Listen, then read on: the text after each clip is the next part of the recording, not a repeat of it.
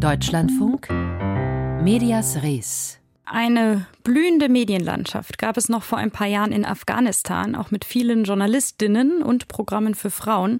Dann kamen die Taliban und haben gleich beides eingeschränkt. Zum einen die Rechte von Frauen, aber auch die Pressefreiheit. Jetzt folgte die nächste Meldung. Einige Medien in Afghanistan dürfen keinen Kontakt mehr zu Mädchen aufnehmen. Die Geschichte dahinter kennt Charlotte Horn.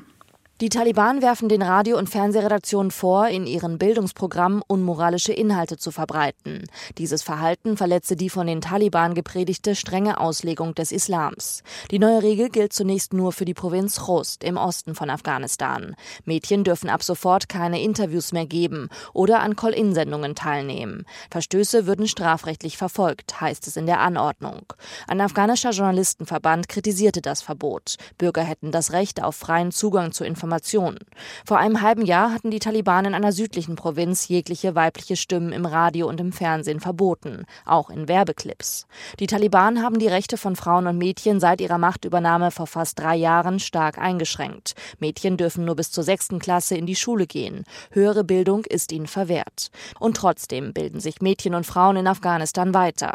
Zum Beispiel mit Hilfe von Radio- und Fernsehsendungen oder im Unterricht an geheimen Schulen. Andere machen Online-Abschlüsse an Schulen und Universitäten im Ausland. Charlotte Horn berichtete.